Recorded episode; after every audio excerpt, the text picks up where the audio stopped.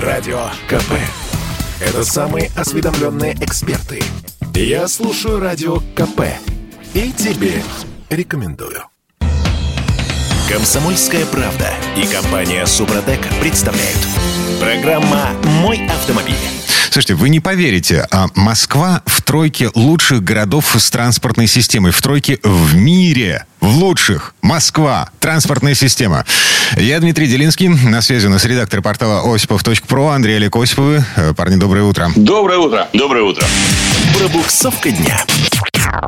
Слушайте, я, честно говоря, не понимаю, э, что за транспортную систему имело в виду агентство McKinsey, которое выкатило вот такое исследование. Транспортная система общественного транспорта или, или что вообще? Что они включили ну, в тройку я... лучших систем в мире? Я, ну, у них на первых двух местах находится, если не ошибаюсь, Сингапур и Пекин. Города с жуткой загазованностью, ну, по крайней мере, Пекин уж точно, тоже с развитым общественным транспортом. Я думаю, что здесь речь идет больше как раз-таки об общественном транспорте, о том, насколько далеко жителю города нужно идти до какой-нибудь остановки автобуса, станции метро и так далее и тому подобное. Но я также ознакомился с этим исследованием, и мне представляется, что, в общем-то, автовладельцы там не учтены никак. Потому что, ну, объективно, если оценивать количество пробок на дорогах, потому что есть же другие рейтинги, которые неизменно ставят Москву э, в первую тройку по количеству пробок на наших дорогах. И мне представляется, что тут вопрос такой, как использовать эту информацию. И весьма примечательно, что вот говоря о Маккензи, э, что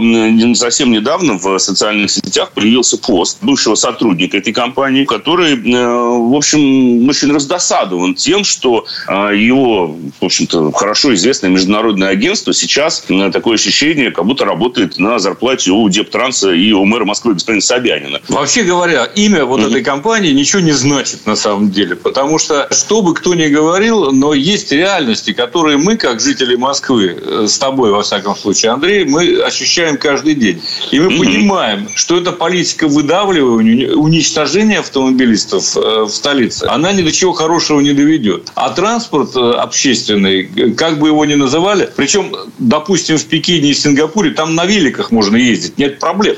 Чего нельзя делать в Москве, условно говоря. И транспортом пользоваться по-прежнему неудобно. По-прежнему перегруженные линии метро и так далее. То есть ставка на общественный транспорт никогда на протяжении всей истории Советского Союза и России себя не оправдывала и оправдать не может. Что бы кто ни говорил. И как бы там не протирали ручки. Да? Это все выглядит просто насмешкой над здравым смыслом. А, или поводом для гордости, по крайней мере, для московских властей. Еще раз напомню, Макинзи включила Москву в тройку городов с лучшей транспортной системой в мире. В мире. А, еще один повод для того, чтобы гордиться нашей страной. Госавтоинспекция начала искать должников по штрафам с помощью э, специальных камер. По крайней мере, в Красноярском крае такая технология применяется. Называется аппаратно-программный комплекс «Дорожный пристав». Э, то есть ставят треноги, ставят камеры и выхватывают из потока машины, за которыми числятся долги, со всеми вытекающими отсюда последствиями.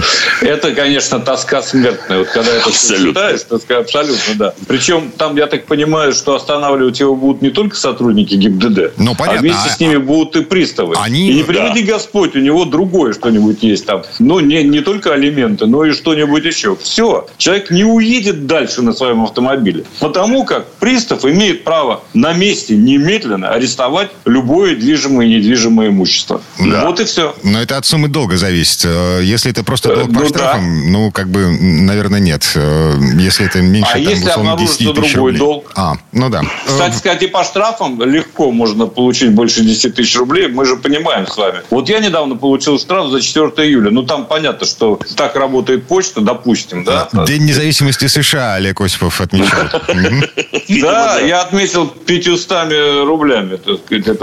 Хотя мог заплатить, если вовремя, 250 со скидочкой. Не получилось. Ну, ладно. А если 5 тысяч? А если припарковался не на той стороне улицы? В общем, я вам скажу, что это такая история. История очень неприятная. И я надеюсь, что дальше Красноярска это не пойдет. Хотя уверенности у меня нет ни малейшей новейших. Но мы уже как-то говорили, что если власти где-то видят кошелек, лежащий на дороге, Все. грешно не подобрать. Они вообще воспринимают деньги в наших кошельках как личное оскорбление, у меня такое ощущение.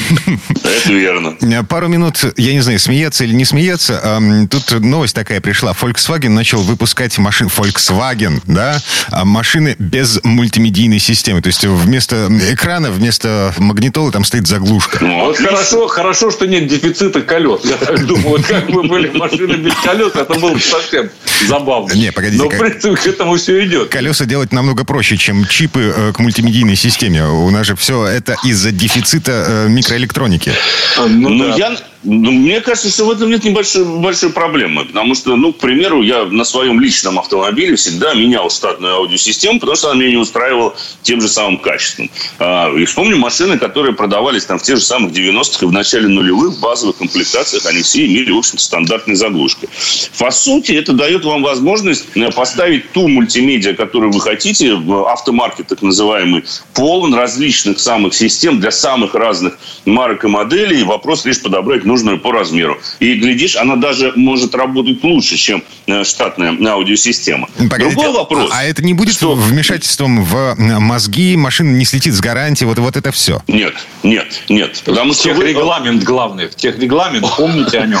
Ну, да, мы говорили с вами не так давно про произвол в Воронеже, собственно говоря, воронежских гаишников. Но на самом деле, конечно, нет. Потому что это так называемая аудиоподготовка. Ее до сих пор можно встретить на некоторых автомобилях, выпускаемых в России России сейчас, когда вы его приобретаете, там нет ничего, там нет головного устройства, там стоит заглушка. В лучшем случае там выведены провода, установлены колонки, выведены провода от колонок э, непосредственно туда и подано питание. А там ставьте что хотите. Не самый худший вариант, кстати сказать, с точки зрения в том числе и экономии денежных средств, потому что на автомаркете вы можете приобрести систему гораздо дешевле, чем э, вам предлагает производитель зачастую. Ну и кроме того, вы можете добиться куда большего, лучшего качества звучания, скажем так, если вы аудиофил, предпочитаете хорошее качество музыки в своем автомобиле. Но так или иначе, Volkswagen вот эти машины выпускает в Бразилии, то есть э, во всех остальных местах, там в Европе, в нашей стране э, с чипами, хотя и напряженка, но их пока хватает на то, чтобы оборудовать автомобили штатными мультимедиа-системами. Так, а теперь, что, полторы минуты до конца этой четверти часа, есть время потрогать руками машину. Тест-драйв. Что у нас на очереди? Потрогаем Hyundai Santa Fe нового поколения. Э, я поменял э, вот как раз машину Elantra на Hyundai Santa Fe и остался очень доволен, надо сказать. Потому mm. что, ну, люблю я большие кроссоверы. Люблю, есть у меня такая слабость к ним. А этот кроссовер может быть пяти или семиместным. Вдобавок ко всему. В данном случае, в моем, это пятиместный кроссовер. Сразу скажу, что мы взяли на неделю. Я думаю, что я еще разочек о нем расскажу. А сейчас какие-то главные базовые вещи. Во-первых, есть три двигателя. Два бензиновых и один дизельный. Вот у меня как раз дизельный. И мне это очень нравится. Мне особенно нравится расход топлива. Потому что он не превышает 6,5. Э, ну, в московских условиях у меня вот э, по первым двум дням где-то 7-7,5. Да, это здоровенный типе. кроссовер. Э, ну, это, как бы, это большая машина. Угу. Ну, относительно. Есть еще больше, естественно. У того же Hyundai есть меньше. Но этот э, вполне себе э, пристойно выглядит, очень солидно, я бы так сказал. Если хотите э, размеры, я, конечно, могу сказать, но не думаю, что это кого-то. Короче говоря, это почти 5 метров, 4785. Почти 2 метра в ширину и 1685 э, миллиметров в высоту. Но главное, что вот этот вот дизель, э, я на нем ездил. Он уже, наверное, в следующем поколении 2,2 литра развивает 199 лошадиных сил и выдает 440, 440 ньютон-метров крутящего момента. То есть это означает, причем в широком диапазоне оборотов, да, то есть это означает, что при таком расходе при всем это достаточно динамичный автомобиль. Ну, э, цифра там 9,8 э, э, до сотни, 205 максимальная скорость, в общем, говорят за себя. Хотя Тут дело не в том, как он быстро выпрыгивает так сказать, на светофоре, а дело в том, что у вас под педалью имеется возможность э, добавить э, динамики по ходу дела. То есть с 80 до 100 ехал на МКАДе, великолепно разгоняется, никаких провалов, ничего нет. То есть нормальный э, двигатель. И еще вдобавок новая коробка восьмиступенчатая DST, так называемая. То есть это мокрая коробка с двумя сцеплениями. Вот мокрая означает, что она дольше прослужит, так грубо говоря, да. И она обеспечивает как раз такую динамику и экономию топлива. Но, впрочем, я думаю, что к этому автомобилю мы еще вернемся. Я поподробнее расскажу о том, как он себя ведет на дороге. Причем вот сейчас дожди пошли. Любопытно ознакомиться с системой полного привода. Угу. Я на всякий случай напомню, что Hyundai Santa Fe это, в общем-то, уже почти роскошная машина с точки зрения нашего государства. Порог, после которого мы платим ну, налог на роскошь, он все еще 3 миллиона. А да, это, это меньше. Чуть-чуть вот меньше. Смотря в каком. Пока. Нет, а, начинается 2 600 э, с чем-то, да, а кончается 3,5. Угу. Вот как раз, если вы возьмете 3, э, с трехлитровым, 3,5-литровым двигателем, да, это будет дороже. Но и дизель, честно сказать, чуть-чуть вылазит за 3 в такой комплектации. С панорамной крышей и так далее. Я об этом расскажу. Олег Осипов э, и Андрей Осипов, в общем, редактор портала осипов.пробль у нас на связи. Парни, спасибо. Хорошего дня. Всего доброго. Берегите себя. Счастливо. А мы вернемся в эту студию через пару минут. В следующей четверти часа у нас Юрий Сидоренко. Поговорим о том, можно ли пить в припаркованной машине. Комсомольская правда и компания Супротек представляют. Программа «Мой автомобиль». А это мы вернулись в студию радио «Комсомольская правда». Я Дмитрий Делинский и Юрий Сидоренко у нас на связи. Ведущий программы «Утилизатор» на телеканале «Чей автомеханик». Юр, привет. Приветствую. Ну что, в этой четверти часа давайте попробуем представить себе гипотетическую ситуацию. А, значит, пришли к нам друзья, и мы не нашли места лучше для того, чтобы злоупотребить алкогольными напитками вместе с друзьями, чем салон автомобиля. А это вообще законно? Ну, эм, бывало такое. В моей личной жизни я как-то эм, распевал, э, сидя в машине, припаркованной прямо у здания городской администрации. Ничем плохим это не закончилось, кроме похмелья на следующий день. Но гипотетическая, опять же, ситуация. Подходит инспектор ДПС, видит, что мы пьем в салоне машины. Что нам грозит за это? Тут знаешь, э, какая история? Как у моего знакомого, который мне... Не моего знакомого, моего подписчика, который мне написал э, в Инстаграме, в Директ. Он написал ситуацию очень интересную. Они с другом вот, ну, решили решили отремонтировать машину в выходной день. Ну, взяли там... Да, классическая гаражная история. Значит, собрались мужики в выходной для того, чтобы поковыряться в машине со всеми вытекающими отсюда последствиями. Да-да-да. Причем у них вот эта парковка, она была вдоль дороги, то есть не, даже не, не рядом с домом, а вдоль дороги там парковка такая большая была. И на ней они сели, все сделали, потом сели в машину, ну, дождичек пошел, прохладненько было. И решили, ну, как бы посидеть нормально, ну, отметить это дело, что все получилось. Я мимо ехал э, экипаж э, ДПС, они останавливаются, подъезжают к ним, говорят, здравствуйте, предъявите, пожалуйста, документы. Ну, тут говорит, ну, как бы, а что, в чем проблема? Ну, говорит, почему вы управляете транспортным средством в алкогольном опьянении? Он говорит, почему в алкогольном опьянении? И как я управляю транспортным средством? Ну, он дал документы. Э, они говорят, ну, у вас машина заведена? Заведена. Руки на руле лежат? Лежат. А в состоянии алкогольного опьянения мы сейчас объясним. То есть мы просто вас продуем и все. Правомерно вообще такие вещи? Или нет? Я, честно говоря, Дим, очень удивился, что сейчас такое еще происходит у нас. Ну, смысле, со стороны сотрудников госавтоинспекции.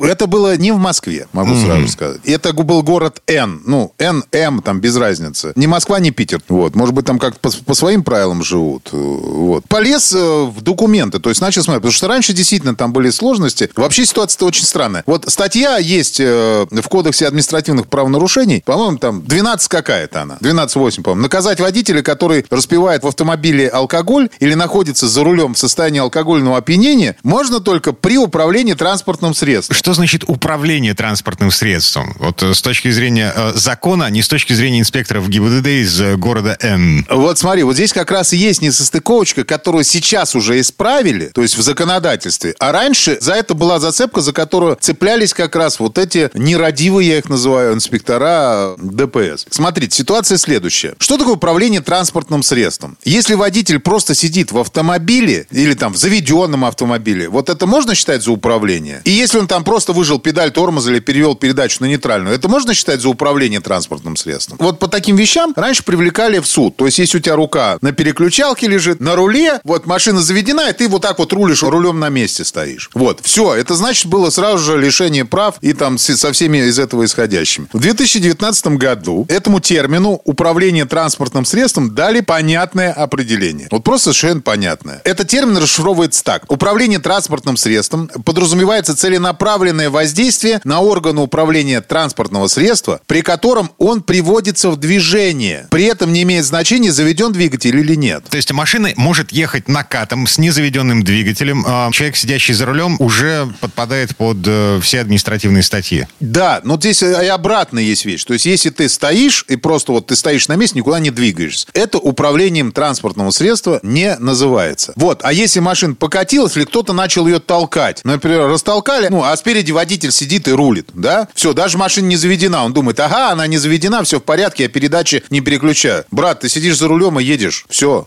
Это уже управление транспортным средством, здесь уже так ездить нельзя. Ну, чтобы люди понимали.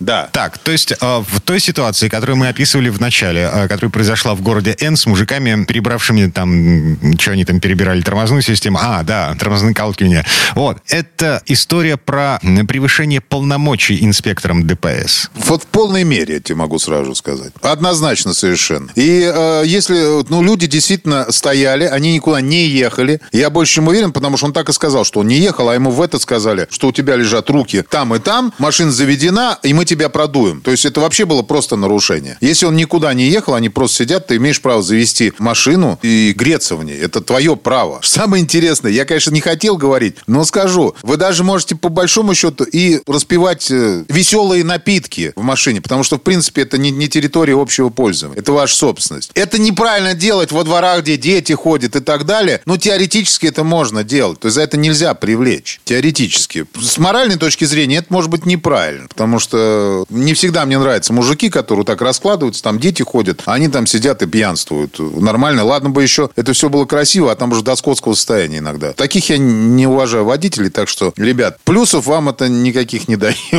с моей точки зрения. Ну и к тому же, ну как бы жалко же машину. Ну правда, бухать в машине, ну, самое последнее дело.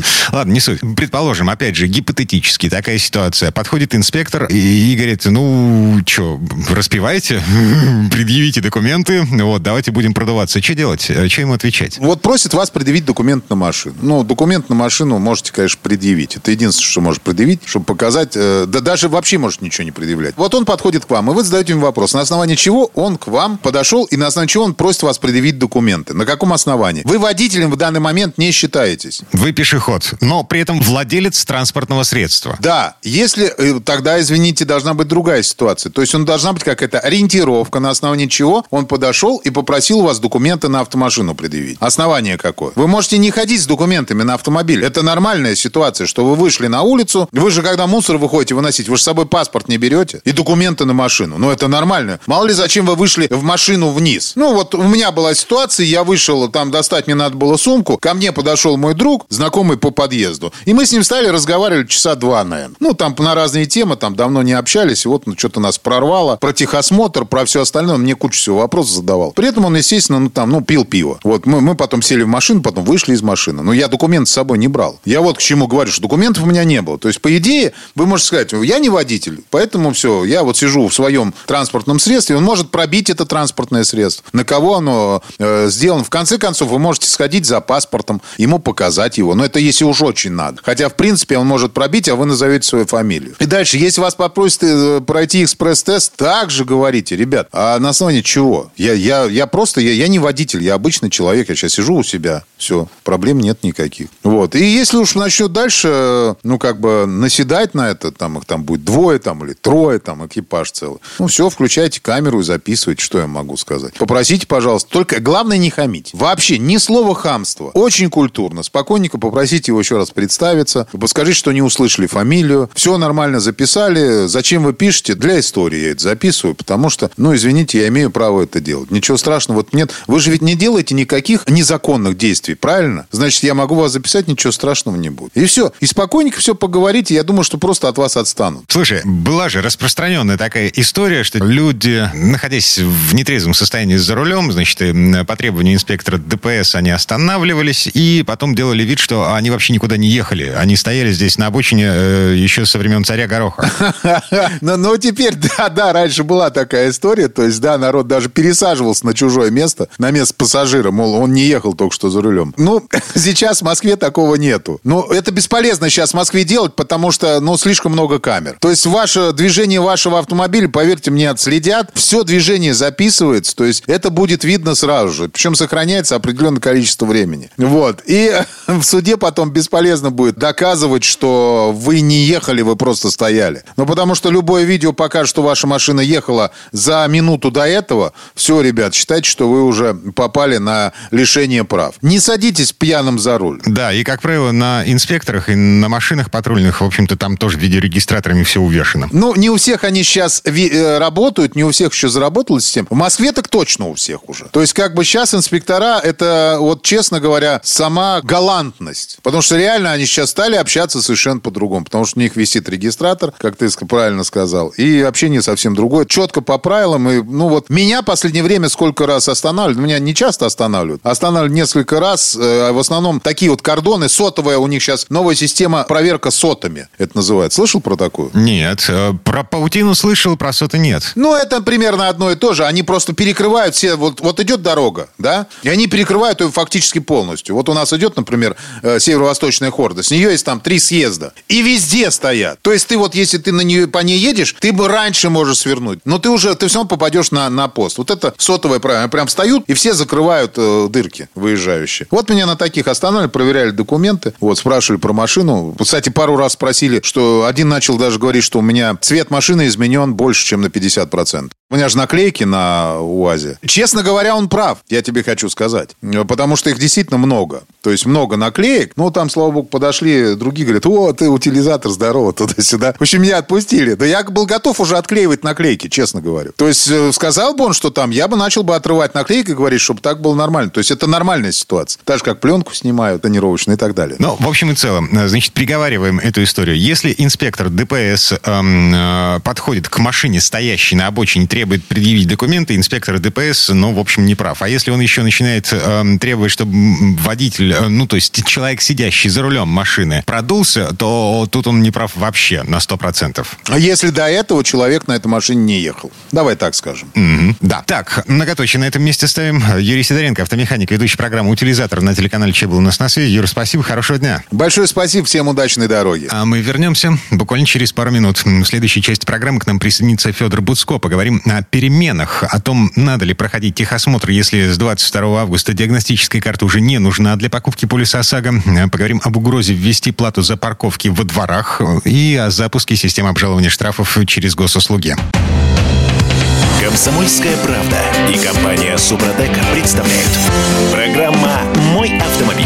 А это мы вернулись в студию радио «Комсомольская правда». Я Дмитрий Делинский. И пока Алена Гринчевская кормит комаров в Карелии, э, у нас тут Федор Буцко. Федь, доброе утро. Доброе утро. А В этой четверти часа давайте говорить о российских дорогах, о новостях, о том, что происходит и будет происходить с нами в ближайшее время. «Форсаж дня». Так, ну что, начнем, пожалуй, с э, отвязки ОСАГО от прохождения техосмотра. Э, С 22 августа для того, чтобы заключить договор ОСАГО, нам не нужно будет предъявлять страховой компании талон техосмотра, а диагностическая карта, вот так это сейчас называется.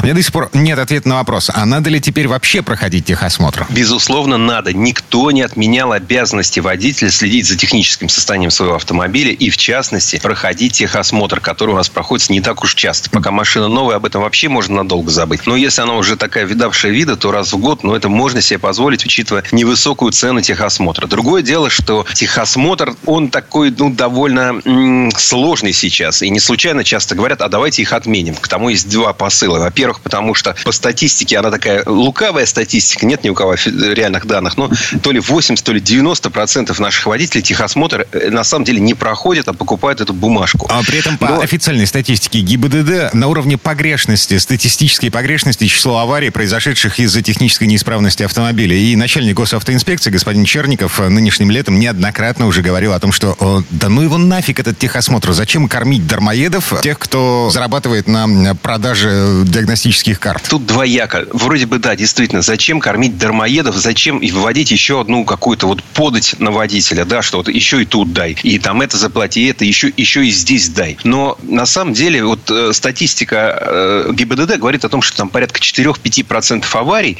случается по причине неисправности технического средства.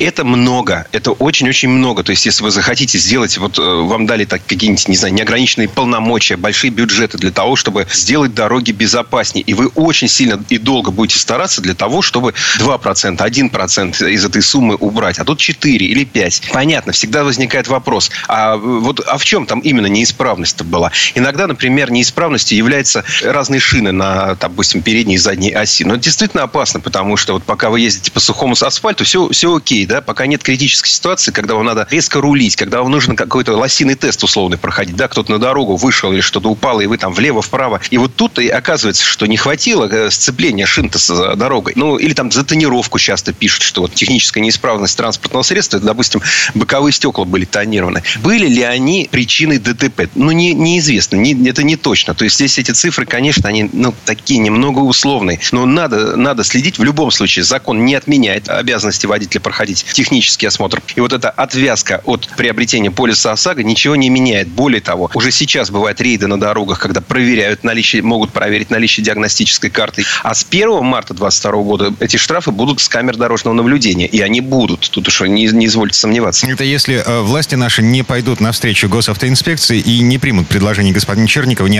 отменят к чертовой матери весь техосмотр. Насчет рейдов. Слушай, водителям без полисов ОСАГО начали выписывать довольно странные любопытные бумажки. Это называется предписание об устранении. В результате, э, кроме штрафа в 800 рублей за езду без полиса ОСАГО, можно получить э, вплоть до административного ареста там на какие-то 15 суток, если мне не изменяет память, если ты не выполняешь законные требования сотрудника полиции. Вот буквально такая ситуация, например, в Челябинской области была. Водитель без полиса ОСАГО, ему штрафная квитанция, и предложили ему подписать еще бумажку, в которой он обязуется в там, 10-дневный срок э, устранить э, причину, э, купить полис ОСАГО. А если его с этой бумажкой поймают в следующий раз, то да, действительно, невыполнение э, законного требования сотрудника полиции и административный арест.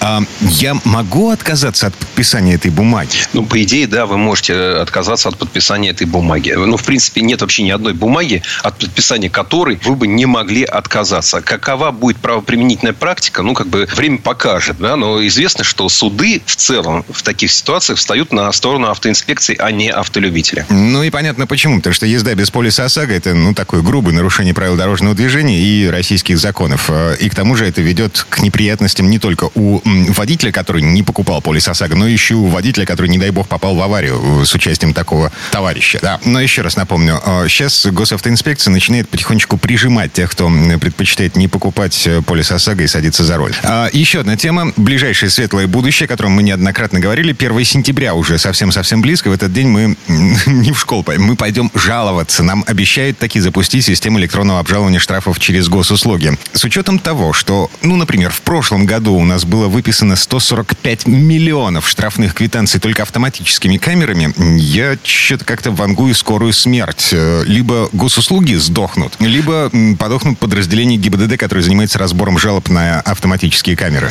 Твои опасения э, я могу разделить, но искренне надеюсь, э, что ну, как бы ведомство к этому подготовится. И это касается технических служб, то есть работы с серверами. Это касается тех отделов, которые будут разгребать вот этот поток штрафов. Ведь сейчас ситуация такова, что получив там вот такой ну, маленький штраф, да, там, ну, ты там на 23 километра в час превысил разрешенную скорость, например. Тебе присылают квитанцию на 500 рублей. Последнюю такую я оплатил, стоя на светофоре. Мне пришло уведомление от госуслуг, я тут же нажал, пока там горело, знаете, там 71 секунда, там 70, 69, там, да. Я, значит, успел открыть это сообщение, успел понять, что фотографию я сейчас не увижу, э, нажать кнопку «Оплатить», 252 рубля списались, э, и там мне осталось еще 15 секунд до того, как, значит, загорелся зеленый. Уже все оплатилось. Ну, э, я понимаю, что не очень, может быть, я правильно поступил, но во время движения я этим не занимался.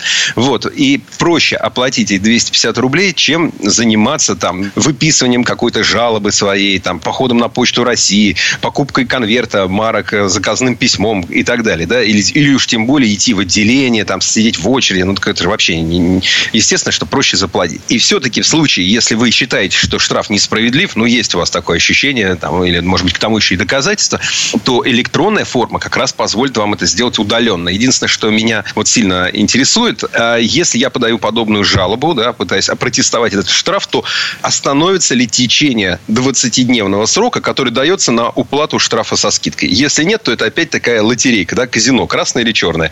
То ли пан, то ли пропал. Значит, успел э, какой-то ответ получить, э, там, э, допустим, даже тебе отказали, платишь 250. Не успел 500, да, ну вот, вот здесь развилка такая будет. Ну, посмотрим, да. Это интересно, в принципе, это очень правильно, потому что, ну, ну невозможно слать уже бумажные письма. Ну, то есть, кому нужны, нужны бумажные письма, пусть они приходят, пусть такая опция сохраняется. Но, конечно же, в нашей стране, где цифровизация достаточно далеко шагнула, и в этом мы многих опережаем, естественно, вот все эти штрафы ГИБДД и прочие подобные документы должны быть электронными. Хорошо, что это вводится. Но посмотрим, как это будет работать. В начале сентября сайт госуслуг, скорее всего, ляжет. Может прилечь. Да. Ну, может, может и привстать потом. Давайте посмотрим. Не будем сразу его хранить. Вот вдруг получится. Тем более, что а, у нас вскоре еще дополнительный а, функционал ляжет на этот самый портал госуслуг. А, мы сможем а, оформлять договор купли-продажи поддержанного автомобиля тоже через госуслуги. А это здорово, это очень правильно и хорошо и важно, потому что есть множество проблем с оплатой штрафов и налогов э, при смене владельца автомобиля. Либо, э, допустим, вы продали свой старый автомобиль, новый владелец его еще не поставил на учет, но уже нахватал штрафов. Получите. Идите доказывайте, что они не ваши. Либо другая ситуация, например, э, штрафы пришли после купли-продажи, но их сделал еще, совершил правонарушение предыдущий владелец. И опять же, иди доказывай, что как на тебе висят, на твоей машине, номера сохранились, почти всегда они сохраняются теперь. Поэтому вот электронный договор купли-продажи позволит, надеюсь, эти вопросы решать оперативно и э, как бы однозначно.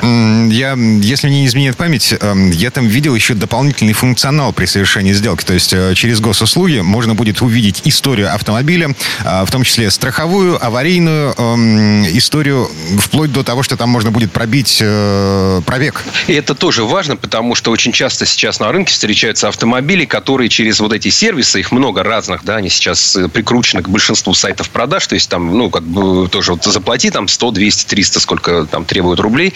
И ты вполне вероятно узнаешь о том, что, например, э, год назад э, машина вот такая свежая, аккуратненькая, всего 40 тысяч пробега, значит, ездил один человек, студентка за рулем и все такое. А, оказывается, она, допустим, попала в аварию, и страховая компания оценила ее ремонт там в миллион рублей. И вообще она, может, на страховом аукционе была. То есть, ну... Ну, то, ну тотал, есть, после тотала машина. Да, угу. да, да. И такое сплошь и рядом, Поэтому я, в общем, считаю, что это очень полезный функционал. Либо нужен какой-то супер механик, которому вы реально доверяете, а не просто, да, вот он такой, типа, пальцы верим, а который с вами ездит и смотрит. Либо вы э, как-то еще узнаете историю автомобиля, это вас защитит. Ну, тем более, что я видел где-то, где-то в интернете предложение по обнулению истории э, автомобиля вот в этих агрегаторах объявлений по продаже машины. Стоит отдельных денег, э, но такая услуга есть, и спрос спрос, судя по всему, на нее есть, раз есть такое предложение. Ладно, с оптимизмом в светлое будущее смотрим. А, а, скоро у нас сентябрь, и этой осенью немножко к лучшему изменится жизнь автовладельцев в нашей стране. Еще раз напомню, через госуслуги можно будет подавать жалобы на автоматические штрафы госавтоинспекции, и там же в госуслугах можно будет оформлять сделки по купле-продаже автомобилей. Федор Буцков был у нас на связи. Федь, спасибо, хорошего дня. Всего вам доброго. Мы вернемся буквально через пару минут. В следующей части программы у нас журналист и летописец мирового автопрома Александр Пикуленко. Послушаем историю о киномагнате и автогонщике по имени Александр Калаврат. Комсомольская правда и компания Супротек представляют. Программа «Мой автомобиль». А это мы вернулись в студию радио «Комсомольская правда». Я Дмитрий Делинский. В этой четверти часа у нас традиционная история от Александра Пикуленко. На этот раз речь пойдет о киномагнате и автогонщике Александре Калаврате. Это был необычайно энергичный и разносторонний человек, получивший прозвище «Граф Киловатт». Его считают основателем австрийского кинематографа, однако одновременно со съемками господин Калаврат принимал участие в автогонках, причем он был человеком с юмором и, видимо, в связи с этим нередко брал в свои гонки животных. Но слово Сан Санычу. Предыстория. Автомобильная история на своих страницах имеет немало выдающихся имен. На сегодня хотелось бы рассказать о необыкновенном, талантливом и очень веселом человеке. Это граф Александр Йозеф Калаврат из древнего и почитаемого австрийского рода Калавратов. Влиятельный аристократ имевший крупное состояние, фабрику богемского стекла, дворцы в Вене и Праге, считался одной из наиболее значимых фигур в автоспорте начала 20 века. Александр был пионером австрийской киноиндустрии. Именно он открыл миру новую кинематографическую звезду Марлен Дитрих. На его венской киностудии «Саша Фильм» был снят «Кафе Электрик» с Марлен в главной роли.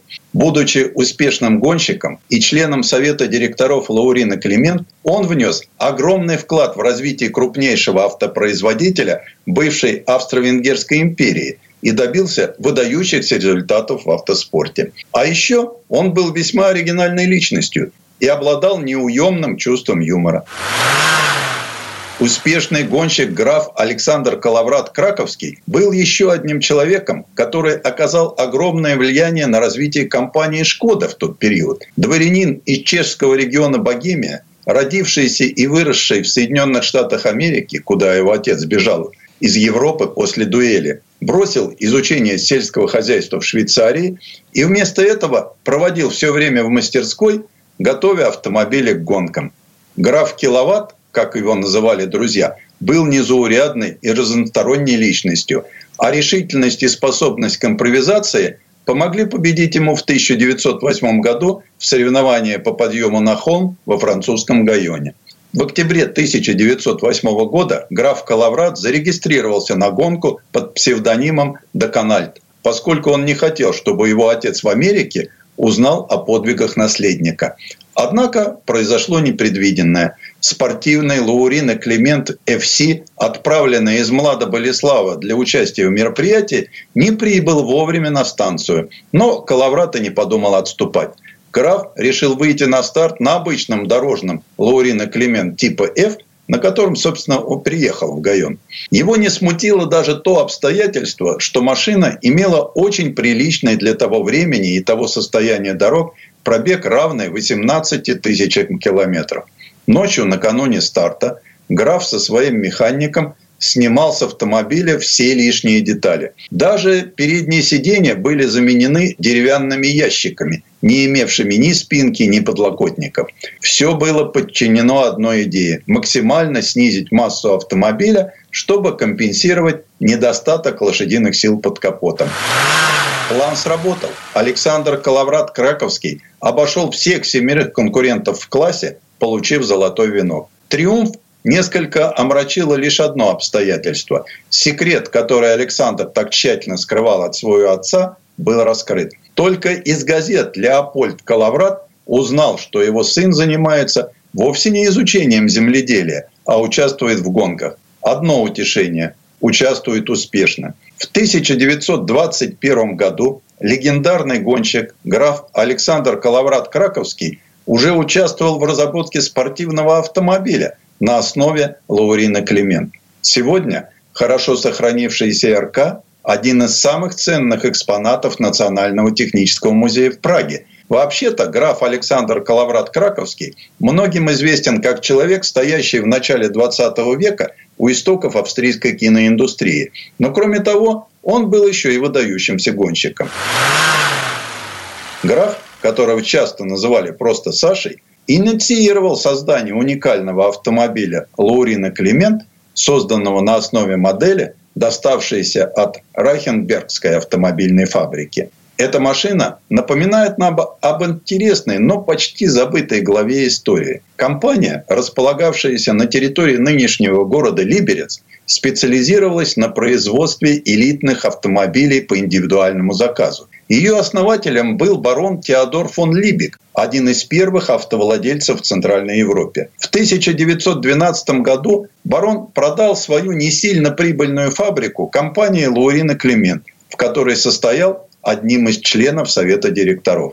Важное достоинство выставленного на продажу актива заключалось в том, что у фабрики было право производить бесклапанные двигатели системы Night для выпускаемой ей модели RAV. Лицензию фон Либек приобрел незадолго до сделки у немецкого инженера Даймлера. Двигатель модели RAV был основан на изобретении американца Чарльза Найта и считался передовыми для того времени. В моторе действительно не было клапанов, а впуск рабочей смеси и выпуск отработавших газов осуществлялся за счет сложного золотникового механизма, в нужное время открывавшего и закрывавшего окна в стенках цилиндров. Ключевое преимущество системы Night – очень тихая работа двигателя, обеспечивавшая повышенный премиальный уровень комфорта. Получить лицензию на производство двигателей Найта было очень сложным делом. Требовалось доказать свою способность выпускать детали мотора с высочайшим уровнем. А начал свою карьеру Калаврат в автоспорте с мотоциклетных гонок. И в сентябре 1906 года он уже завоевал первую победу в соревнованиях. Еще через год Калаврат выезжает уже на автомобиле и приглашает трубочистов, которые сидят на капоте, стоят на подножках, изображая разные смешные сцены. В общем, устраивает настоящий театр. В другой раз на предстартовый осмотр одной из гонок граф прибыл в машине, набитой куклами. Гордо расхаживая вокруг автомобиля, как заправский владелец цирка, Александр позировал перед объективами фотоаппаратов, чем вводил публику в дикий восторг. Александр Калаврат, получивший прозвище «Граф Киловатт» за свою энергичность, был известен не только своим быстрым и безопасным стилем вождения, находчивостью, но и крепким телосложением. Однажды на ралли по горной местности он заявляет свой личный Лаурина Климент и за компанию берет какого-то местного лилипута. Решение диктовалось уже не столько юмором, сколько необходимостью, так как членов экипажа должно быть двое – и ко всеобщему изумлению он вырывается вперед и финиширует первым. Кстати, Александр Калаврат при всех своих талантах еще умел имитировать звуки автомобилей. Причем любые, от шума мотора до щелкания дверных ручек. Гоночная карьера Александра прервалась в 1914 году с началом Первой мировой войны – После завершения автоспортивной карьеры он посвятил жизнь кинематографу. Но на пике популярности 40-летний граф Калаврат заболел раком. Он скончался в Вене 4 декабря 1927 года. Марлен Дитрих навещала киномагнатов в больнице, а позже взяла для героини фильма «Обесчещенная» имя вдова Калаврат. В 1975 году одну из венских улиц назвали его в честь – Калаврат-штрассе. Предыстория. Сан Саныч, спасибо. Это был Александр Пикуленко, летописец мировой автомобильной индустрии. И у нас на этом все на сегодня. Дмитрий Делинский, радио «Комсомольская правда». Берегите себя. Комсомольская правда и компания Супротек представляют. Программа «Мой автомобиль».